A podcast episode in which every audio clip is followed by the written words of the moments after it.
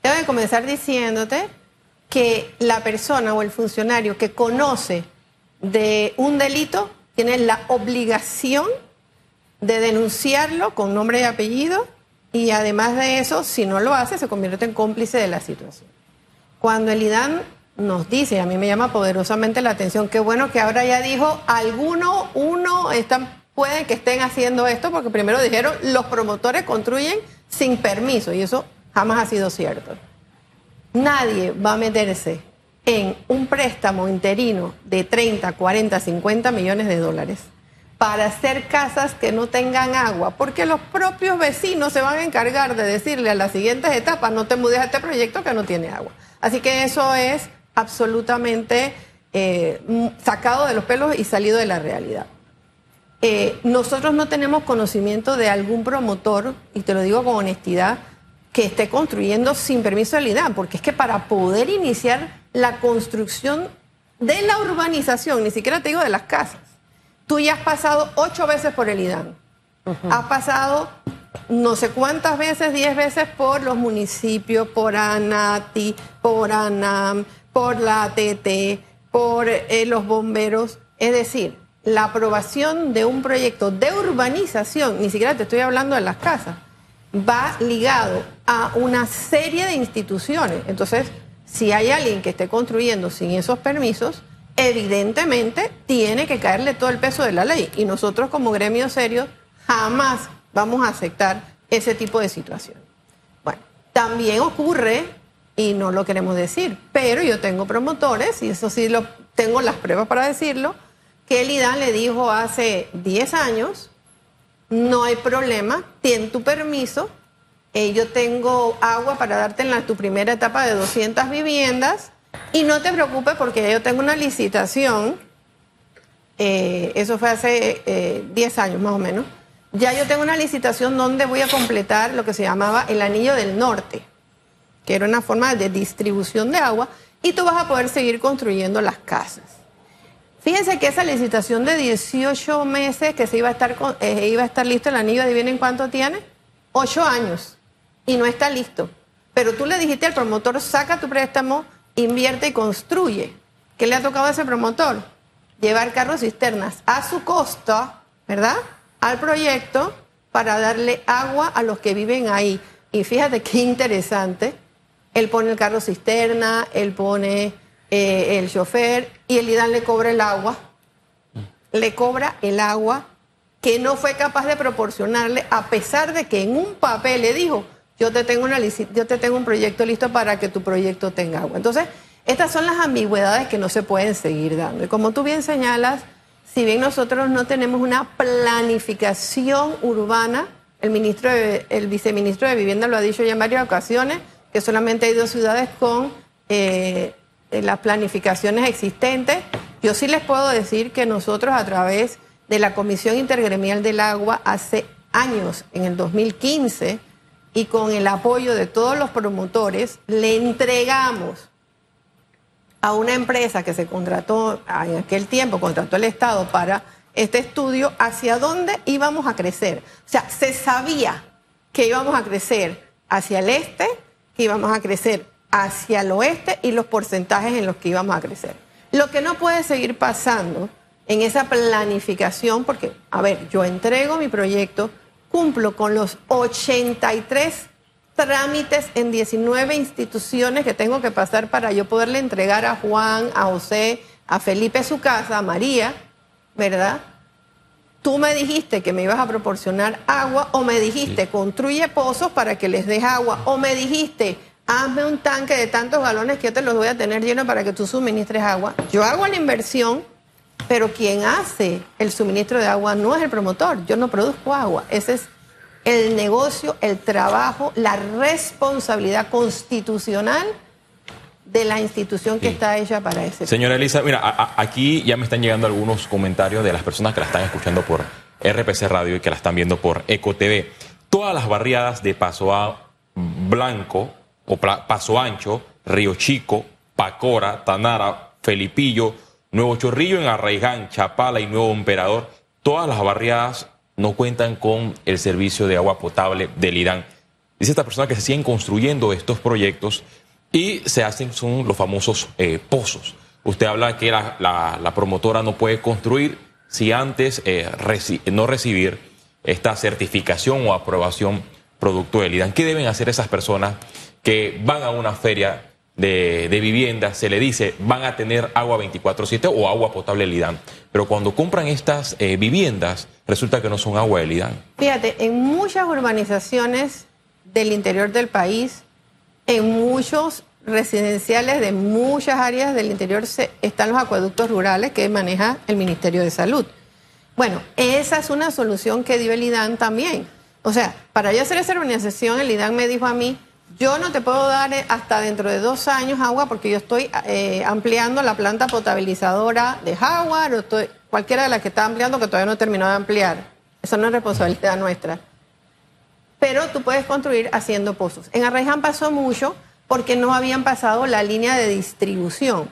Hace algunos años, eh, la mayoría de las barriadas de, de, Arraiján tenían que construir este tipo de pozos que manejaba entonces en ese momento alguna administración del propio promotor y que tenía que garantizar que el agua fuese potable, que tenía o debe tener inspecciones del Ministerio de Salud de saber que esas aguas están en las condiciones adecuadas.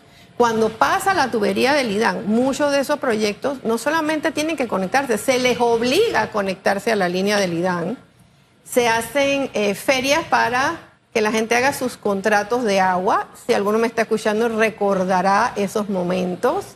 Se hacían en los parques muchas veces de los proyectos para que se formalice, eh, ¿verdad?, el contrato de agua con el IDAN.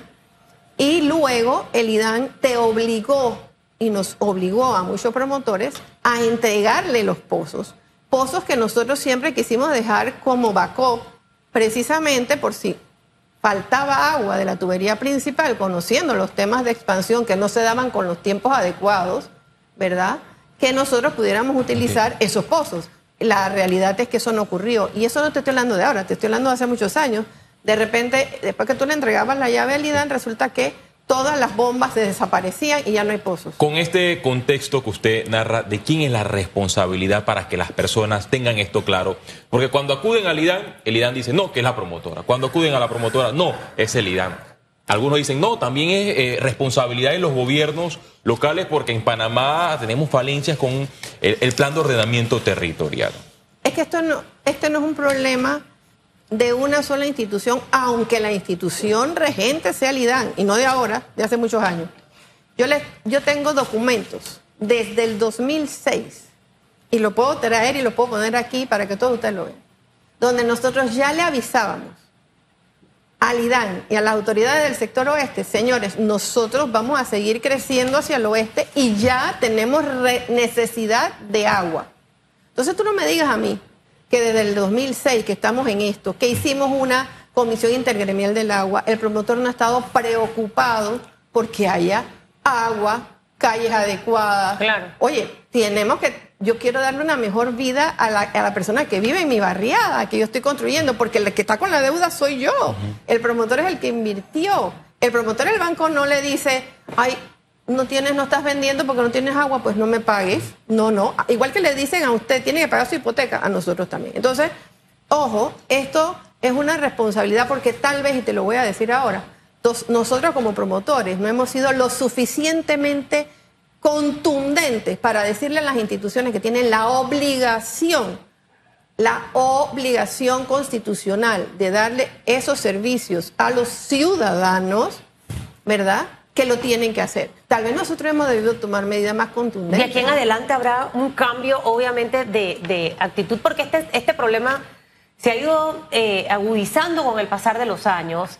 Creo que a veces mantener ese lenguaje diplomático y de conciliación en muchas ocasiones no resulta, porque es que mediáticamente hasta ahora lo que siempre se ha hecho ver es que el problema del agua es de las promotoras. Y esto lo he vivido yo como periodista a lo largo de todos los años. Em, San Antonio, Las Praderas, estuvo sin agua sábado, domingo, lunes y martes. Creo que ayer en la noche fue que llegó el agua. Tengo aquí una compañera de trabajo y yo dije, ¿por qué se fue el agua? Eh, algo, en realidad, con lugares donde ya las barriadas existen desde hace mucho tiempo, está pasando. Ah, es que los niveles del agua, la huela están en el límite. Bueno, algo tenemos que hacer si sabemos que en enero entra el verano para poder garantizar el, agua a las personas. Y, definitivamente que sí siento que las autoridades locales tienen que hacer un papel muchísimo más fuerte con respecto al tema de las invasiones.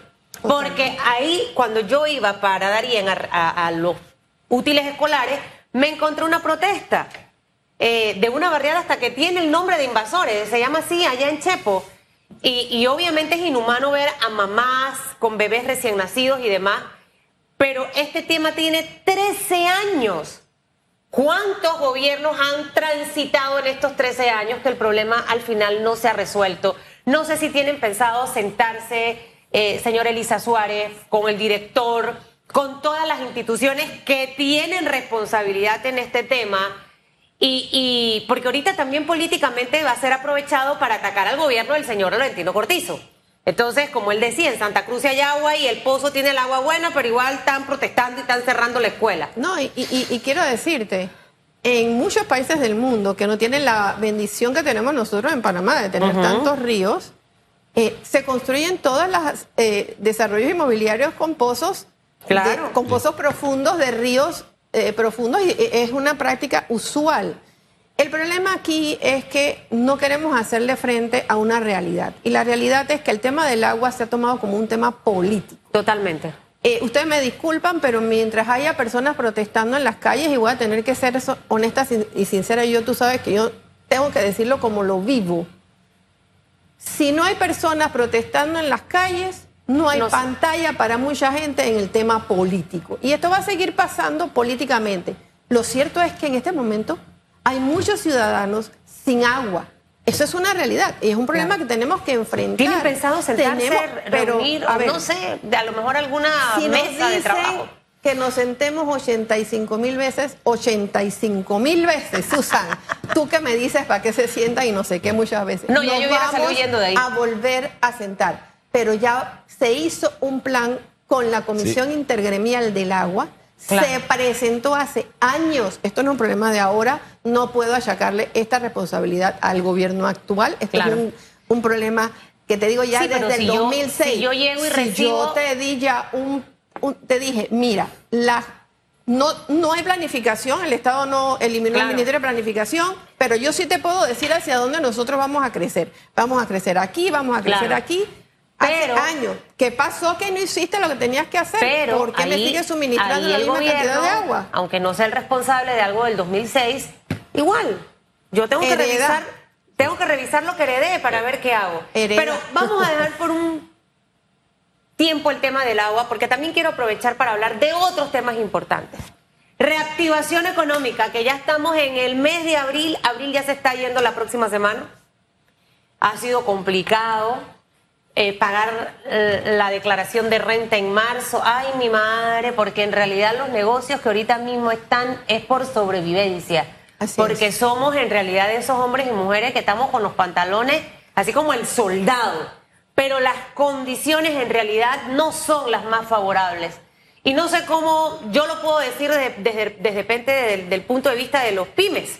No sé cómo lo ven ustedes, ven la reactivación Finalmente ese momento mágico llegó, vamos a crecer tanto en la economía, eh, pero eso se traducirá en el bolsillo del panameño, se debe seguir manteniendo el vale, o sea, todos los elementos que le acabo de mencionar que están en la cabeza del panameño. Bueno, lamentablemente, vamos a comenzar por lo bueno. Sí, vamos a crecer. ¿Cómo estamos creciendo? Mucho más lento de lo que esperábamos. Si el 2021 fue complicado, el 2022 en muchas de las actividades económicas que hace, hacen en este país ha sido peor. Algunas han mejorado. Eh, hay dos actividades económicas que han mantenido nuestro Producto Interno Bruto, que fueron precisamente en la pandemia en ese momento el Canal de Panamá y la minería. Tenemos que aceptarlo. Eso fue lo que sostuvo el Producto Interno Bruto de nuestro país. Eh, así que a mí me hace sentir muy triste, ¿verdad? Y cuando nos dicen que las estimaciones de crecimiento del país son alentadoras. Y yo no les digo que estoy triste porque eh, no quiero que crezca. Le digo que estoy triste porque no siento el impacto de eso en el inversionista del día a día. Ese 82% de micro y pequeños empresarios que no llegan a cinco trabajadores y que no han podido siquiera seguir contratando a esos cinco que tenían que contratar. Mira, en el sector construcción nosotros seguimos teniendo un 40% menos de mano de obra contratada. ¿Cómo vamos a hacer proyectos? Y, y, te doy un dato, mira cómo va todo alineándose una cosa de la otra. Cuando comenzaron las protestas en el oeste por el agua, cuando no se firmaba el contrato de la mina, ¿ustedes qué creen que pasó con los compradores de vivienda en esas áreas? Dejaron de comprar los bancos restringieron el pago a las promotoras y a los inversionistas para que pudieran mudar a los clientes a las casas. Es decir, toda la economía se trastoca cuando esto que debe funcionar como un reloj, ¿verdad? Suizo, digámoslo así, que es el mejor del mundo, no funciona. Y lo más triste es cuando no funciona por un tema que a mí no me gusta meterme, pero por un tema eminentemente político. Yo no puedo comprender que a estas alturas le sigamos achacando a la pandemia que nosotros no hayamos ampliado las plantas de tratamiento que teníamos que ampliar cuando hace más de ocho años sabíamos que teníamos que producir más de, creo que son 80 millones de galones, que seguimos produciendo hace 12 años cuando ya las estimaciones que nosotros sí planificadamente le dijimos a los gobiernos, señores, nosotros vamos a crecer. Y ha crecido tanto el oeste, por ejemplo, porque es que me prometieron carreteras ampliadas, me prometieron, el gobierno, los gobiernos me prometieron plantas de tratamiento nuevas y más grandes. Y un punto además, insostenible. ¿Cómo vas a seguir vendiendo agua? y aquí los ciudadanos tenemos que ser conscientes de esta realidad, que me cuesta un dólar el millar de galones cuando al IDAN le cuesta 2,53 dólares producir esa misma agua. Insostenible y ahí tenemos responsabilidad nosotros con pagar nuestras cuentas de agua. Eso se llama planificación y cuando escuchamos estas excusas que no pudimos hacer esto por la pandemia, paralelamente hay un contraste, porque el, el dinero del presupuesto general del Estado no está destinado con el fin de inversión, pero sí efectivamente para el aumento de la planilla. Y ahí donde eh, se cae esa tesis de que no se puede hacer algo producto de que estamos en una pandemia. Pero me gustaría abordar el tema de los subsidios. Hay uno que ya tiene fecha de cumpleaños, el del combustible. Las autoridades están evaluando, sí, eliminar en este tiempo de campaña política, aquí sabemos que muchos están buscando la reelección, extender o no el vale digital. Me gustaría conocer su postura ante estos dos subsidios. Fíjense, todavía se están entregando creo que más de 275 mil vales. ¿Saben cuántos empleos hubiésemos podido generar en el sector privado si ese dinero se hubiese utilizado para realmente incentivar, apoyar al que debe contratar en un país de libre oferta y demanda y del mercado que tenemos nosotros, mientras nos dure el mercado que tenemos de libre oferta y demanda, con sus bondades y con sus eh, maldades. Si eso hubiese ocurrido, créanme que nosotros no estaríamos necesitando ningún vale, porque tendríamos a las personas, número uno, dándole valor a lo más importante, que es la dignidad del trabajo. Yo no solo soy un vale digital, no vivo de la caridad del Estado, que no es otra persona que los que sí pagan impuestos y trabajan. Vivo porque me gano mi sustento honradamente. Pero ¿por qué no lo han hecho? de hecho yo saqué la, suma aquí, eh, y si no estoy equivocada, eran casi 219 millones de dólares al año eh, en el vale digital. O sea, ¿por qué usted cree que no destinar ese fondo para la generación de empleos eh, no se hizo? Y mantenerlo como vale. ¿Usted ha oído hablar de la palabra populismo? Pues para mí es populismo puro y duro. Y créame, el populismo no es inherente a Panamá ocurre en muchos países del mundo. Y aquí yo siempre pongo el ejemplo de nuestros vecinos del resto de América Latina.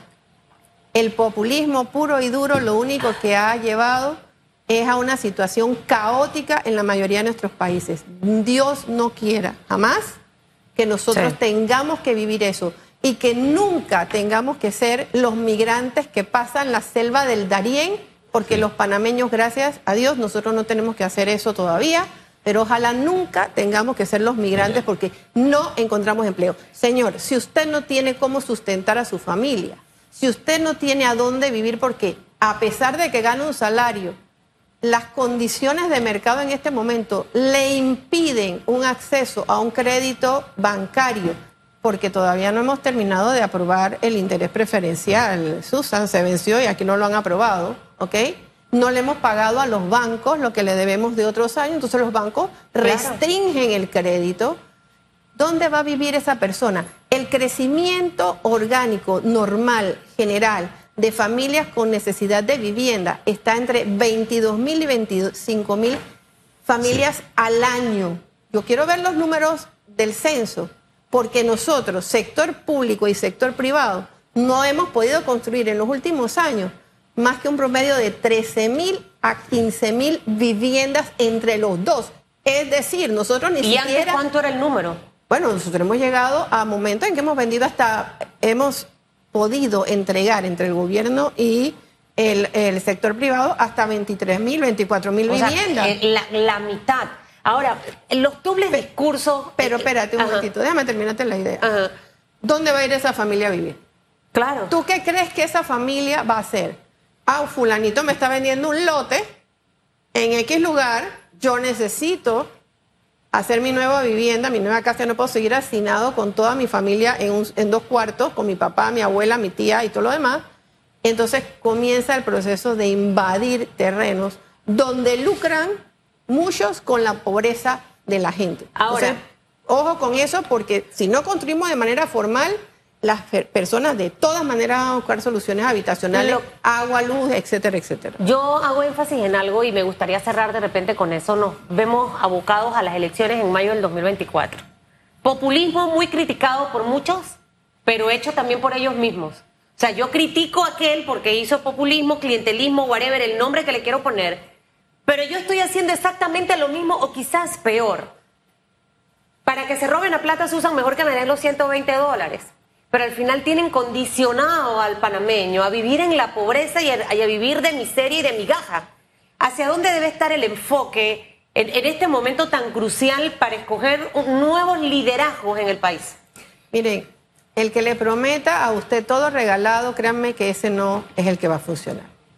El que dice, vamos a trabajar hombro con hombro con ustedes y duro para echar adelante este país, vamos a echarnos encima del país, como ha hecho el sector privado históricamente, a pesar de los gobiernos, créanme que nosotros vamos a poder salir adelante, porque solamente es con trabajo digno que se logran alcanzar las metas.